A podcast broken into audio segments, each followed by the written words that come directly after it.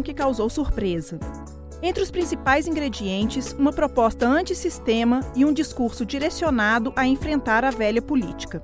A exaltação a um sentimento nacionalista e uma indisposição em relação a acordos comerciais regionais e ao globalismo, um conceito novo que busca nomear os efeitos políticos da globalização.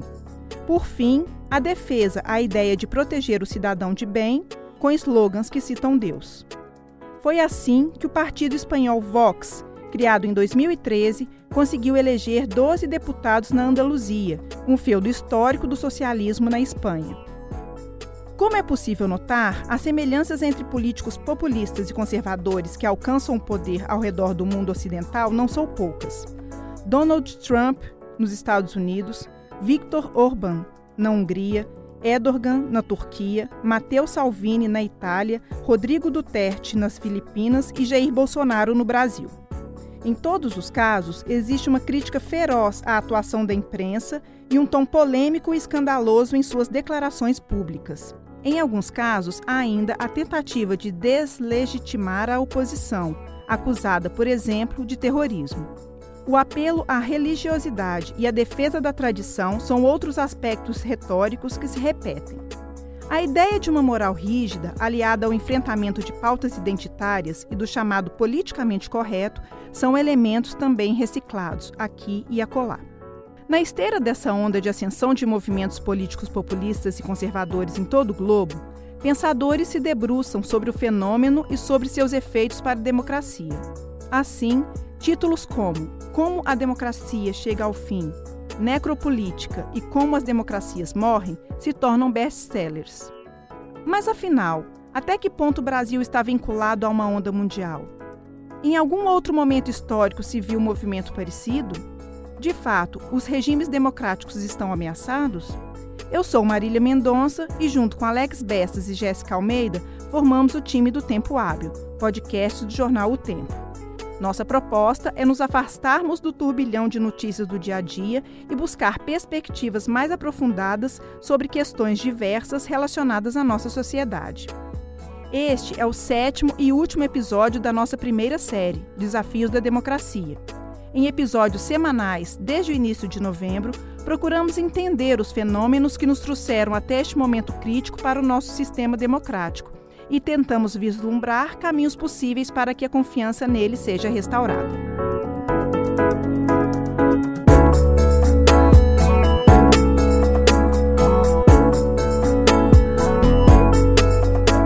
De acordo com o cientista político norte-americano Samuel Huntington, falecido em 2008, desde o século XIX, os estados passam por processos que transformam o modo de operar a sua política. Para se ter um bom convívio com os demais países, ser uma democracia é considerado pré-requisito. Em outras palavras, é preciso possuir um regime democrático para não sofrer sanções econômicas, por exemplo, ou ser aceito em blocos econômicos. Para o autor, é possível identificar tendências mundiais em que, num determinado período, os países se tornam democráticos. Mas o caminho reverso também se aplica, quando um conjunto de países transita de um sistema democrático para um contexto de corrosão da democracia. Essa tendência é chamada de onda, como explica o cientista político e professor da Fundação Getúlio Vargas de São Paulo, Guilherme Casarões. Olha, existe uma discussão sobre o retrocesso da democracia que vem desde a década de 90, mais ou menos. E aqui eu queria fazer uma contextualização que é a seguinte: um cientista político famoso norte-americano, falecido há pouco, Samuel Huntington, escreveu um livro chamado A Terceira Onda, é, que é um livro homônimo, aliás, a um outro do Alvin Toffler, famoso. Mas nesse livro A Terceira Onda, que é um livro até raro de se encontrar, ele faz uma discussão muito interessante sobre é, o movimento global das democracias. Ele fala que do, do, fim do século XIX ao começo do século XX foi uma primeira onda democrática que retrocede de uma certa forma, que volta para trás ali ao fim da Primeira Guerra Mundial e, sobretudo, pós 29, com com a ascensão do, dos fascismos europeus, etc. Você tem uma segunda onda democrática que começa no pós-Segunda Guerra Mundial mas que também encontra uma barreira e retrocede nos anos 60, sobretudo na América Latina, na Ásia, em parte em função do jogo da Guerra Fria, e tem uma terceira onda democrática que começa a partir da década de 70. Né? Costuma-se dizer que foi a Revolução dos Cravos em Portugal que inaugurou essa terceira onda da democracia, que aí vai varrendo né? o Mediterrâneo europeu, então você tem ali Portugal, Espanha, Grécia, depois a redemocratização latino-americana, depois a redemocratização é, pós-soviética do leste europeu. Então, essa seria a terceira onda democrática. Por muito tempo se pensou que a democracia ela fosse crescer é, em termos numéricos de maneira consistente após o fim da Guerra Fria. Essa, por exemplo, era a tese de um também conhecido cientista político norte-americano chamado Francis Fukuyama, né, que escreveu um livro chamado Fim da História, em que ele diz justamente que é, a partir do momento em que o capitalismo liberal se encontra com a democracia, é, essa conjunção se torna uma espécie de força é, insuperável na política internacional, levando a humanidade à sua realização plena, né, com o capitalismo livre e com a democracia. Mas isso de fato não aconteceu. Então, desde a década de 90, mas sobretudo ao longo dos anos 2000, a gente vê um debate sobre qual é o limite dessa terceira onda da democracia e a partir de que momento ela efetivamente começa a retroceder. E, de fato, em termos numéricos, né, o mundo chegou a ter mais ou menos 125 países, não necessariamente os maiores, a China, por exemplo, nunca se converteu à democracia, mas é, 125 países, dos quase 200 que há no mundo, que chegaram a ter regimes democráticos mas pouco a, pouco a pouco a gente viu que esse movimento também é, encontrou obstáculos, encontrou limites e ainda que a gente não tenha necessariamente um retrocesso formal de algumas democracias, a gente vê que a qualidade dessas democracias, é, mesmo no Ocidente, está diminuindo de maneira sistemática. Então esse é um ponto que me parece relevante para a gente poder pensar a questão. Então, em vez de golpes militares, em vez de rupturas democráticas, como a gente classicamente viu no, no século XX, o que a gente vê hoje é o, o, o desgaste progressivo da democracia, fruto em certo sentido, de uma crise de representatividade, fruto de saídas autoritárias, mesmo dentro de um quadro constitucional democrático, e, em certo sentido, uma polarização que abre a possibilidade de um, um progressivo, é, progressiva instalação, se a gente puder dizer assim, de um regime autoritário. Então, esse é o quadro que a gente está vendo hoje.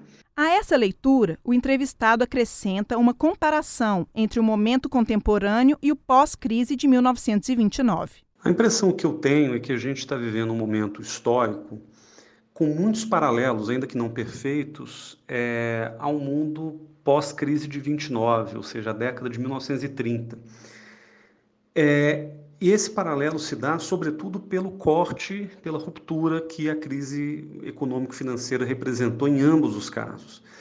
Em 29, a gente pode dizer que a, a recessão, a crise econômica, o colapso econômico de grande parte do mundo estimulou saídas autoritárias, principalmente na Europa, é, num processo que se traduziu nos movimentos fascistas e na sua forma mais cruel e bem acabada, que era o nazismo alemão. É, e percebam que esse movimento né, de consolidação do fascismo ele não necessariamente é, é derivado direto da crise, é, até mesmo porque o fascismo italiano, por exemplo, vem, né, nasce ali nos anos 20, né, no imediato pós Primeira Guerra Mundial, mas a crise de 29 ela cria condições para que isso de um fenômeno local se torne um fenômeno é, regional ou até mesmo global. Lembrando que experiências fascistas também ocorreram em outros lugares do mundo, inclusive aqui no Brasil, com o Estado Novo do Getúlio Vargas. Então, é, a década de 30, ela em certo sentido, reflete e aprofunda tendências, é, principalmente em função da ruptura representada pela crise econômico-financeira de 29. No nosso caso, a gente tem também um, momento recente de ruptura é, econômica global, a crise de 2008, é, uma crise com contornos semelhantes à de 29, mas também numa conjuntura, num contexto um pouco diferente, já que hoje a gente tem o avanço institucional das democracias de maneira muito mais consolidada, a gente tem um mundo muito mais integrado e globalizado, é, a gente tem uma consciência, eu diria, é, da dimensão democrática mais aguçada em grande parte do mundo, não só no Ocidente, mas em grande parte do mundo também. Então, digamos que é, é o, o paralelo fundamental é uma crise que aprofunda uma tendência reacionária contra a democracia em contextos históricos diferentes, porque a democracia é, vamos dizer, ela está hoje muito mais amarrada e muito mais preservada. Tanto é que de 29 até a ascensão do nazismo foi meia década, né? foram quatro ou cinco anos até a chegada do Hitler efetivamente ao poder na Alemanha. De 2008 até as primeiras grandes é, eleições de políticos conservadores, que certamente não são Hitler, né, porque o processo é diferente, é, a gente tem aí quase uma década, né, um processo um pouco mais lento, um processo de corrosão mais demorado, que, que gera, enfim, a, a, a impressão de que esse movimento hoje ele é mais gradativo, né, não necessariamente um movimento é, vamos dizer, um, movimento diferente, né? porque a corrosão democrática também é observada nesse contexto, mas é mais gradativo no sentido de que existe hoje é, um, um, conjunto de amarras mais é, claras é, para evitar que a democracia entre em colapso direto. Né? Então, é, qualquer paralelo de regimes que hoje estão no poder em qualquer lugar da Europa ou do mundo ocidental com nazifascismo, eu acho impróprio ainda que o movimento histórico seja de fato muito, muito semelhante. Para analisar o contexto global de encolhimento da democracia, Guilherme Casarões observa três tendências: o progressivo autoritarismo em países em desenvolvimento, o crescimento de uma onda conservadora no Ocidente e a reversão do Estado laico. Em termos de experiências internacionais, é, eu diria que existem é, três grandes conjuntos de, de experiências que em certo sentido, colocam em jogo é, aquilo que a gente entende por democracias liberais, né, que é o conceito norte-americano, a ideia de livre mercado e liberdades civis básicas.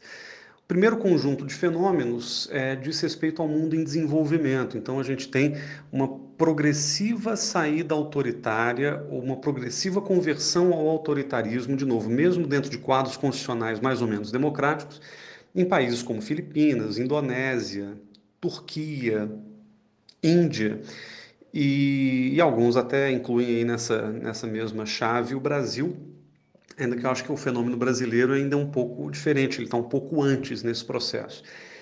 Mas Indonésia, Filipinas e Índia são países cuja é, característica autoritária vem sendo ressaltada, é, então, existe aí, principalmente no combate ao crime organizado, é, uma saída autoritária muito forte, inclusive críticas de que os presidentes ou os chefes de governo desses países vêm usando é, da força e de, de medidas autoritárias para reprimir o crime, mas também para reprimir ativismo democrático, que é um problema. A Turquia talvez seja o modelo mais bem acabado desse processo, porque afinal de contas lá houve efetivamente uma tentativa de golpe de Estado que levou é, milhares de pessoas à cadeia sem, sem mandado, sem processo. É, e a Turquia passou também por um processo de mudança constitucional recente, então a Turquia é, talvez represente o movimento já numa etapa posterior, que é a adaptação institucional a uma conjuntura mais autoritária. É, o segundo movimento diz respeito a essa onda é, conservadora, alguns vão chamar de extrema-direita, que está acometendo grande parte do mundo ocidental, não necessariamente em desenvolvimento, é, e cujos representantes são aí Donald Trump nos Estados Unidos, é, Marine Le Pen na, na França, Orbán na Hungria, é, o Matteo Salvini na Itália, Boris Johnson e o pessoal do Brexit na Inglaterra. e por aí vai. Essa onda conservadora não necessariamente chegou ao poder, em alguns lugares sim, em alguns lugares vem tentando, mas com triunfos eleitorais paulatinos. Essa onda conservadora, ela tem algumas características importantes, ela é nacionalista, não necessariamente religiosa, mas certamente nacionalista, ela é anti-imigração, ela é contra o multiculturalismo, ela é eurocética no sentido de que ela não necessariamente acredita na integração regional como saída para o desenvolvimento local. É, em parte, essa onda conservadora também está num contexto de polarização política da Europa. Essa é uma outra questão, né? As saídas à esquerda também se radicalizaram ao longo do tempo. E aí, por fim, tem uma terceira tendência global que é, em certo sentido, a reversão do Estado laico, a noção de secularismo, que é uma noção muito cara ao Ocidente, uma noção é, cujas origens talvez estejam lá na Revolução Francesa, enfim, é, essa, essa revanche da religião ela vem acometendo vários países do mundo, né, que tiveram trajetórias seculares e extremamente é, seculares em alguns casos, e hoje a gente vê o, o, a ascensão de políticas mais voltadas a costumes, muito ancoradas na religião, na religião majoritária de determinados países. Enfim, a gente vê isso na Turquia, a gente vê isso nos Estados Unidos, em que a direita conservadora cristã ela vem ocupando um espaço muito importante. A gente vê isso é, em partes desses movimentos conservadores europeus. A gente vê isso na América Latina, principalmente no caso da ascensão de grupos evangélicos, é, onde as populações evangélicas são mais numerosas, na América Central, no Brasil a gente vê isso também, é, e a gente vê é, isso na, na Turquia, é um, um, país cujo presidente hoje, o Erdogan, que já está lá há mais de uma década e meia, ele tem uma inclinação islâmica muito forte, e na Rússia também, né? Tem, tem uma discussão muito interessante hoje sobre a relação entre o Putin e a Igreja Ortodoxa Russa. E aí, sobre onde o Brasil se, se encontra nesse contexto? Eu diria que nos três, em certo sentido. O Brasil, ao mesmo tempo, é um país que vem aceitando saídas autoritárias, ao menos no discurso, na narrativa, e foi um dos elementos responsáveis pela eleição do presidente Jair Bolsonaro. É, ao mesmo tempo, o Brasil é, é um país que está vivendo né, essa passagem da onda conservadora e, por fim, é um país que também vê o retorno da religião de maneira muito central, para além da dimensão nacionalista, existe uma dimensão religiosa muito forte que hoje é, modula, em certo sentido, a política brasileira. Um breve panorama sobre a situação da Turquia. Hoje, o país é governado por Recep Erdogan, reeleito presidente em junho desse ano. O representante está no poder desde 2003, já que antes de presidente foi eleito por duas vezes primeiro-ministro. Desde 2011, porém, Erdogan, que é líder do AKP, Partido Islâmico da Justiça e do Desenvolvimento, vem apostando cada vez mais na religião como um trunfo. Além disso, tem impulsionado meios de comunicação mais favoráveis ao seu governo. Enquanto primeiro-ministro, no sistema parlamentarista turco, Erdogan era o chefe de governo e cuidava da gestão dos assuntos internos. Já o presidente fazia as vezes de chefe de Estado. Eleito presidente em 2014, sofreu em 2016 uma tentativa de motim político-militar que pretendia derrubá-lo. Ao fim da crise, com 70% de aprovação, opositores presos, jornais fechados e respaldo da opinião pública, conseguiu ampliar seu papel. A oposição, no entanto, o acusa de ter armado o suposto golpe para justificar uma maior concentração de poderes arbitrários em suas mãos. Em abril de 2017, Erdogan promoveu um referendo para transformar o sistema turco de parlamentarista em presidencialista. Venceu e, com isso, concentrou ainda mais poderes em si enquanto presidente. Além da mudança no sistema de governo, a democracia da Turquia é vista como enfraquecida, porque há acusações de fraude nas eleições, além de fechamento de jornais e prisão de dissidentes. E o caso da Turquia é especialmente emblemático para o Brasil, como explica o professor de Política Internacional e Comparada da UFMG, Davidson Lopes. O caso da Turquia é sempre um bom paralelo para o Brasil. Assim, o Brasil se entender, é bom ele olhar para a Turquia. A Turquia tem um processo de modernização parecido com o do brasileiro. Né? É, os dois tiveram aquele momento nos anos 30, Mustafa Kemal na Turquia, Getúlio Vargas aqui no Brasil. É, industrialização, urbanização. No caso da Turquia, uma secularização. Né? Turquia que é um país com maioria absoluta muçulmana, mas é um Estado laico. Né? Estado laico costumava ser um Estado laico. Então evoluíram os países, tiveram as suas ditaduras militares, venceram essa fase, né? se redemocratizaram e agora vem sofrendo chacoalhões aí. A Turquia de Erdogan é uma Turquia que ameaça liberdades civis, políticas, sociais. Uh, não raro a gente escuta falar de, por exemplo, acadêmicos que são presos, eh, repórteres perseguidos, é, dentre outras atrocidades do ponto de vista de uma democracia liberal. E a sociedade brasileira tem que estar vigilante e tentar se mobilizar para evitar isso. Quer dizer, não tem fórmula, né? É, mas a, a, de fato a ameaça, eu acho que o paralelo que você traça é bom, porque assim está acontecendo, né? não é uma cogitação, uma especulação. Não, olha para a Turquia que tem um processo histórico parecido com o do Brasil de consolidação de instituições democráticas.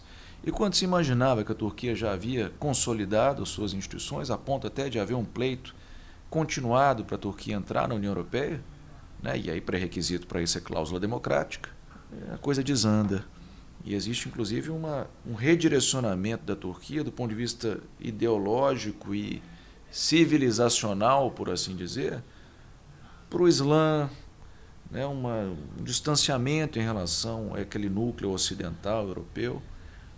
E o Brasil não está livre desse tipo de, de, de fenômeno, não, né, de deterioração rápida de suas instituições. E vamos estar atentos a isso. Né? A academia tem um papel, a imprensa tem um papel, as instituições liberais têm, têm um papel aí a cumprir. Agora, certas dinâmicas eu temo que sejam irresistíveis. Vamos ver, vamos ver quão maduros nós somos como sociedade democrática. Esse é o teste de fogo. Esse é o batismo de fogo da, dessa democracia que emerge em 85, né? e que tem na Constituição de 88 a, a consagração né? da, da volta. É, batismo de fogo é agora. Vamos ver o que vai acontecer. Ainda que a Turquia tenha um contexto mais parecido com o nosso, são frequentes as comparações entre Jair Bolsonaro e Donald Trump, presidente dos Estados Unidos. O próprio Bolsonaro, aliás, costuma se mirar no exemplo norte-americano e, desde que foi eleito, tem demonstrado que quer estreitar laços com o país.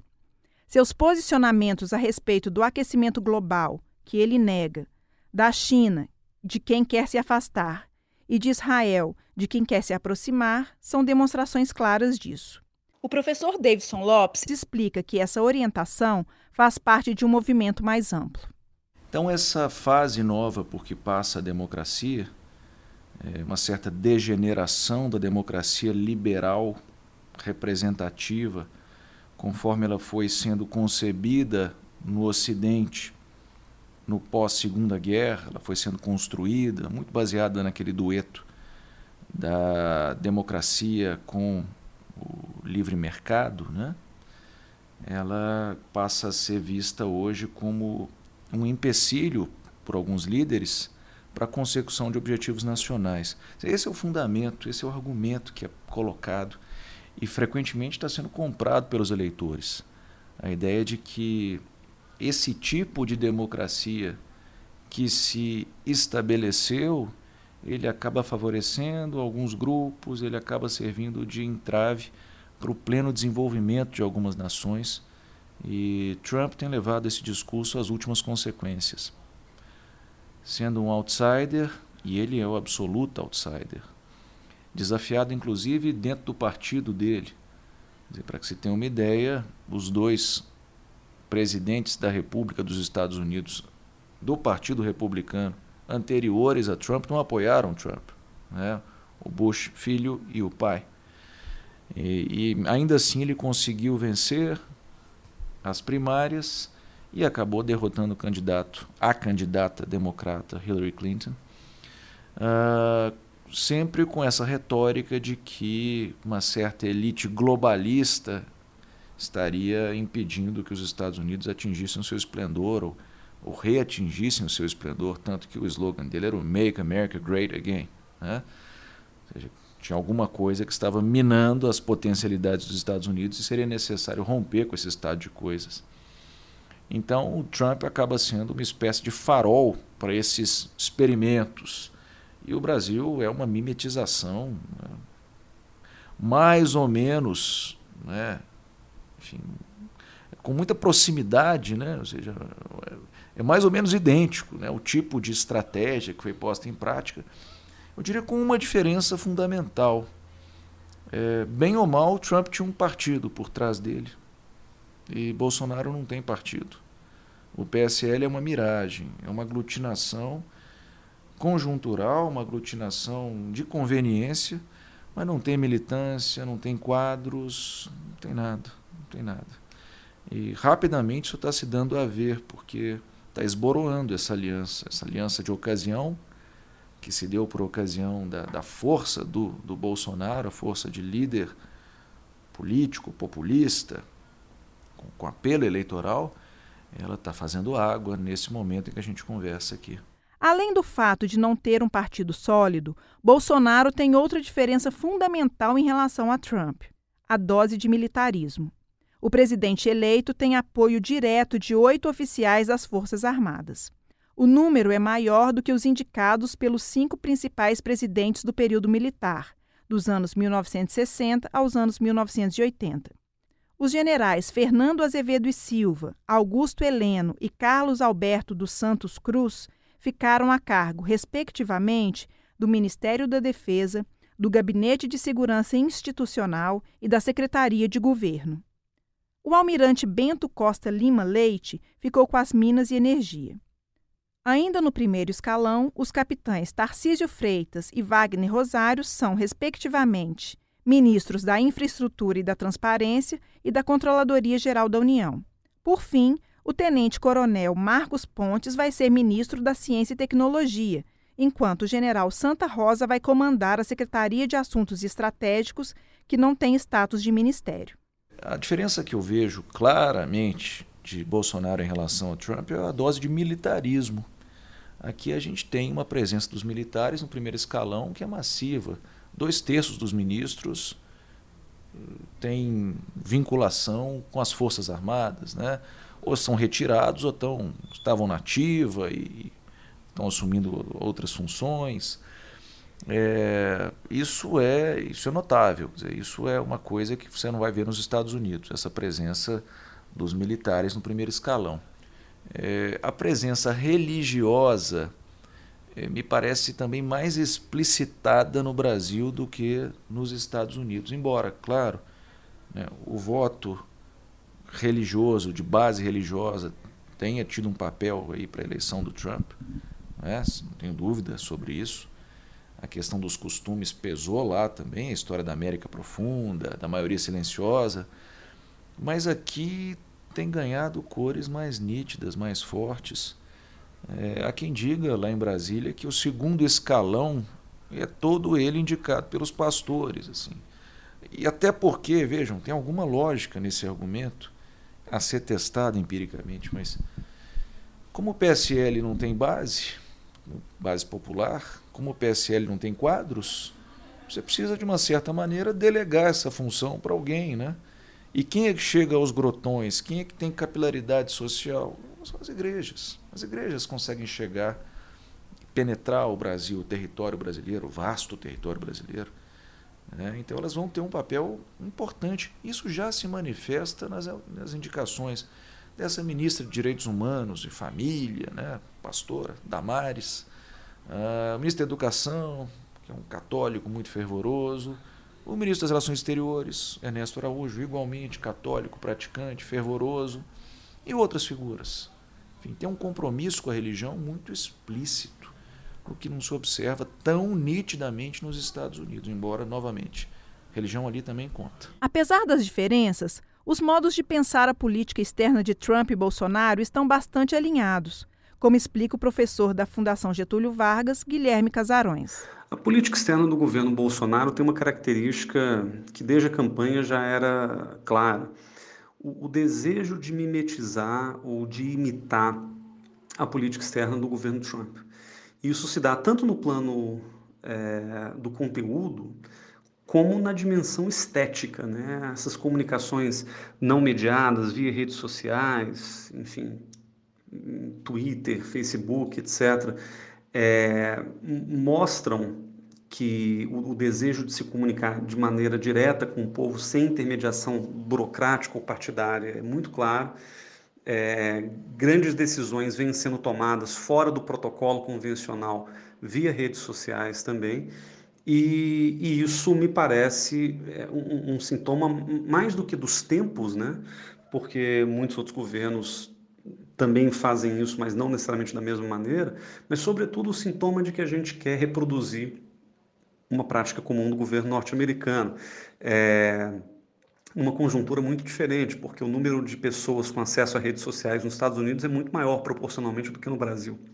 Enfim, de todo modo, é, o que é importante dizer é que a política externa, no, no, na dimensão estética, ela está reproduzindo algo que o Trump vem fazendo nos Estados Unidos e na dimensão do conteúdo também. E aqui eu destaco algumas questões que me parecem muito parecidas, né, muito próximas daquilo que o Bolsonaro vem prometendo fazer e daquilo que o Trump efetivamente fez nos últimos dois anos. É uma retórica sinofóbica, ou seja, de alienação da China, de isolamento ou de distanciamento da China, é uma retórica belicosa com relação a regimes é, não democráticos de esquerda na América Latina.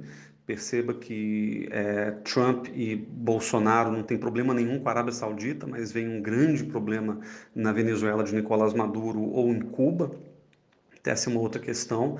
É, é, é a ditadura com, com sinal ideológico, vamos dizer. É, existe uma convergência na retórica contra o multilateralismo, ou seja, contra os grandes acordos e regimes internacionais, seja na área ambiental, seja na área de direitos humanos. É, e isso, em certo sentido, tem a ver com uma retórica de fundo que a gente pode chamar de antiglobalista, que é aquela ideia de que as Nações Unidas vêm impondo sobre os países sobre as nações pautas progressistas, é, sem necessariamente é, aprovação legislativa e etc., uma imposição de uma conspiração global é, em torno de pautas como aborto, é, aquecimento global, ideologia de gênero, como eles dizem, é, pautas LGBT e por aí vai. Então, a questão, a crítica ao multilateralismo, a crítica à ONU, a condenação desses organismos internacionais é muito comum entre os dois discursos. E, por fim, é, existe também um elemento de proximidade de Israel, que o Trump declarou desde a campanha e que efetivamente cumpriu nesses últimos dois anos cujo ápice é a transferência da embaixada norte-americana em Israel, né, de Tel Aviv para Jerusalém, e o governo Bolsonaro parece querer fazer a mesma coisa. Mas enquanto os Estados Unidos têm autonomia para bancar esse tipo de posicionamento, o Brasil pode ser prejudicado se adotar a mesma postura. Nos dias seguintes à eleição, o Egito cancelou uma viagem da comitiva brasileira que aconteceria ao país após Bolsonaro declarar que pretendia mudar a embaixada brasileira em Israel de Tel Aviv para Jerusalém.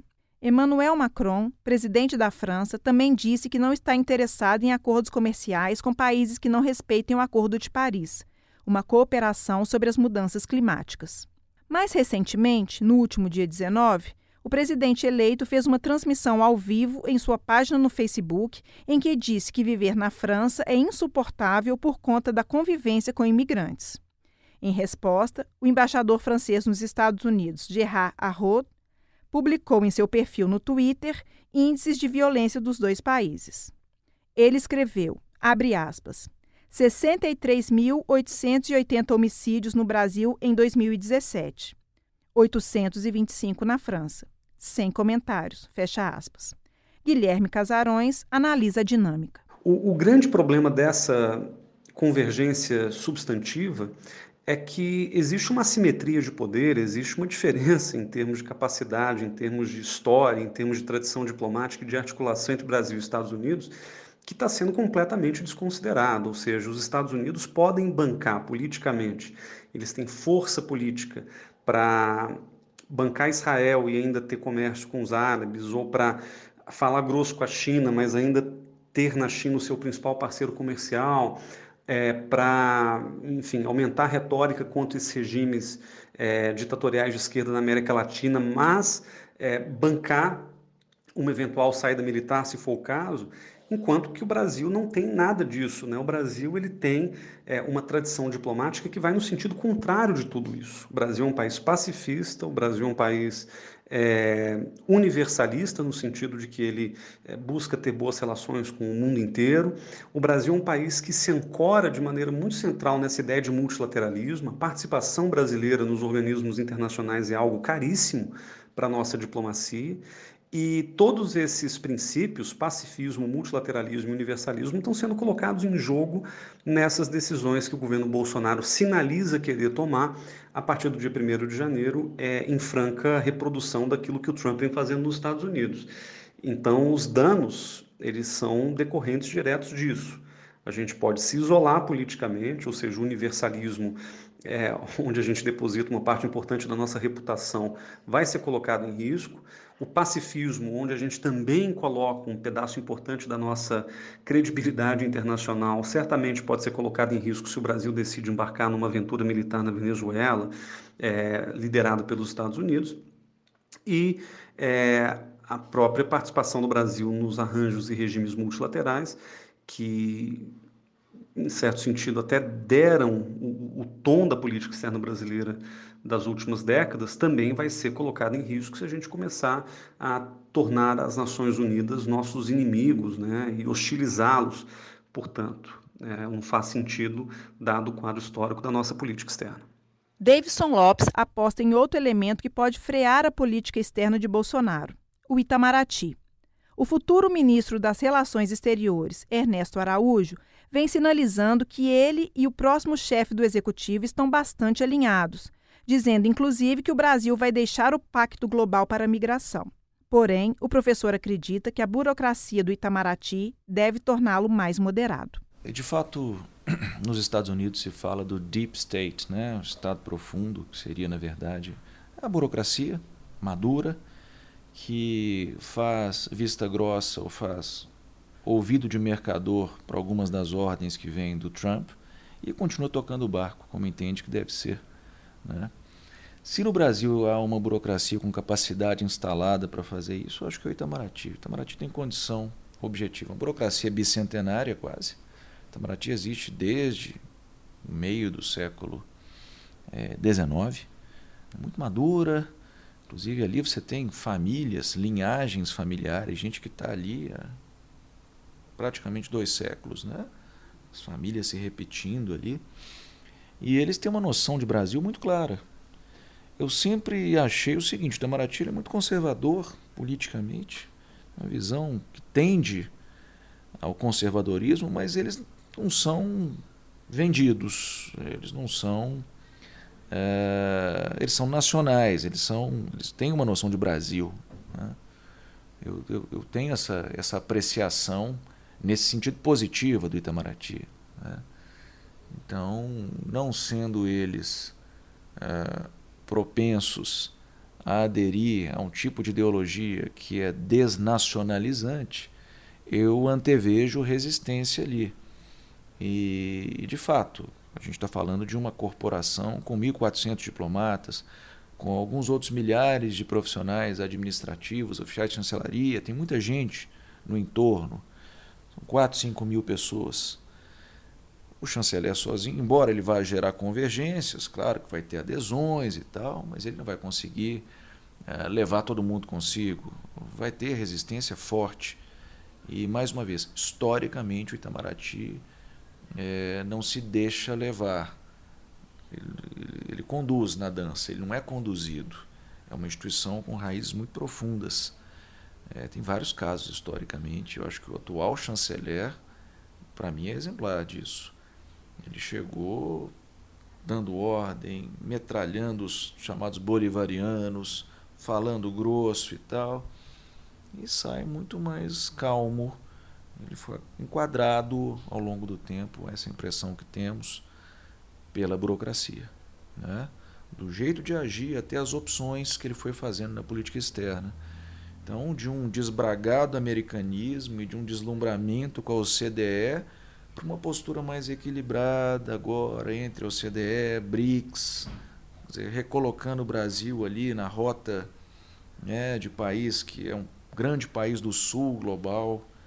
Né? O Brasil não é um país do hemisfério norte, o Brasil é um país que tem as suas peculiaridades e tem a sua rede diplomática muito assentada nessa identidade de grande país sul-americano, latino-americano, que tem conexões né, sul-sul, norte-sul, um país universalista na sua proposta de política externa. Mas isso foi a burocracia que foi contando para o chanceler, eu tenho essa impressão. No início ele não tinha essa visão, não. Pensando em outros possíveis freios para os avanços autoritários, o professor recorre ao exemplo da França. Mas um caso que eu até tuitei a respeito é o caso da França. Mas eu tuitei um ano atrás e meu tweet era algo premonitório e pessimista, porque eu dizia que, olha, não, não, não esperem que vai acontecer no Brasil o que se deu na França, porque na França Marine Le Pen chegou ao segundo turno, chegou forte, mas houve uma espécie de chamado à razão, né? o iluminismo francês prevaleceu ao fim e ao cabo, e puseram lá o Macron que encarna melhor as tradições históricas e racionalistas da sociedade francesa. Eu não tinha muito essa expectativa em relação ao Brasil, qualquer que fosse o contendor, o desafiante do Bolsonaro, porque não enxergo no Brasil esse mesmo tipo de disposição né? É, não, não acho que a sociedade brasileira tenha esses pendores assim iluministas tão pronunciados, de maneira que é, lá se pôde conter. Lá a sociedade, com a sua maturidade, a democracia também né, de alguns séculos, né, com idas e vindas, né, mas uma democracia sólida, eles conseguiram barrar isso por meio da razão discursiva, de conversar, de trocar argumentos. E aqui a gente não foi capaz. Aliás, nem debate teve a rigor. Se houve uma coisa em que Bolsonaro foi particularmente bem sucedido, foi em obstruir o debate. Obstrução completa do debate. E no que foi ajudado, em certo sentido, pela fatalidade da facada e tal. E isso acabou vindo em certo sentido, em seu benefício, porque ele pôde lançar a mão de um argumento que é um argumento plausível de que ele não tinha saúde para enfrentar os debates, né? Bem ou mal, ele usou esse argumento em seu em seu favor nas eleições, né? E eu vejo que na França o debate fez com que Macron acabasse ganhando a dianteira e superando Marine Le Pen. Mas ele mesmo reconhece que novas investidas da extrema-direita podem acontecer no país europeu. Apesar de ter freado a ascensão de uma política populista, a França vem enfrentando uma onda de protestos antissistema há mais de um mês.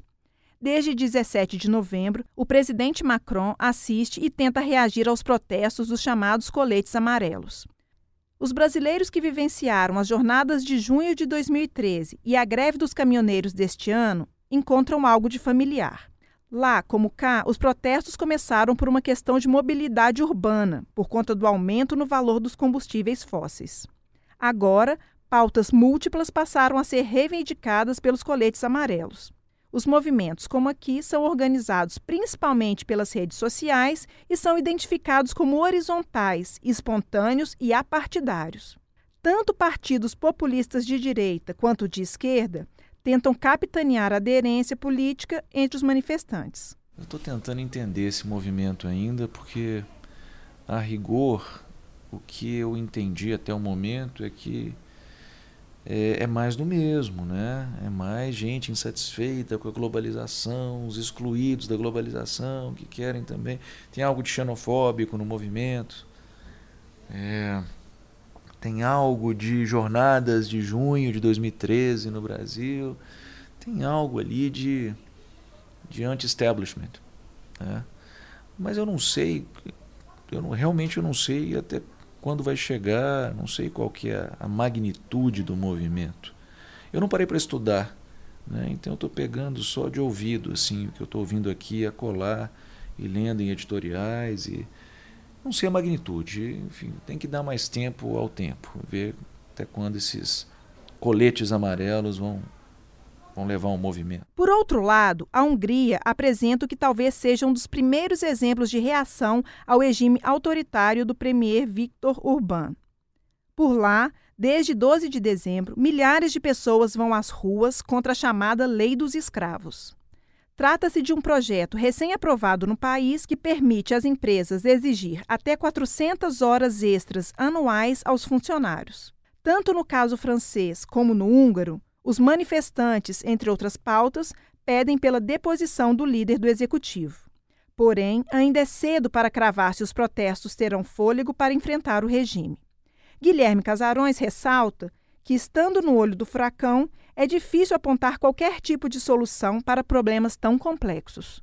É, com relação às alternativas que possam frear esse fenômeno, eu acho que é, a gente está diante de uma crise, como eu comentei mais cedo, de representatividade ou de representação democrática também. Há de se pensar novas maneiras de se organizar a democracia. Será que os partidos políticos são a melhor forma de canalizar os anseios populares? Será que essa democracia ela tem que ter outro tipo de mediação que não seja partidária? Qual o papel que as redes sociais e que a internet, de uma maneira geral, vai desempenhar nisso? Essas são questões que a gente ainda não tem, é, para as quais a gente ainda não tem respostas prontas.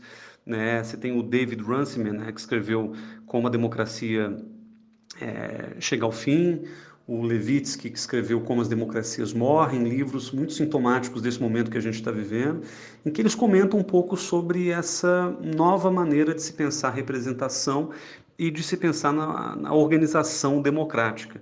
É, e não há, de novo, respostas prontas. Há um conjunto de especulações e de expectativas baseadas no que a gente tem visto é, hoje. Então, pode ser que a democracia necessite se reorganizar não necessariamente acabar, mas talvez a reorganização seja justamente para preservá-lo no longo prazo. Mas não há resposta definitiva para isso de maneira alguma, infelizmente.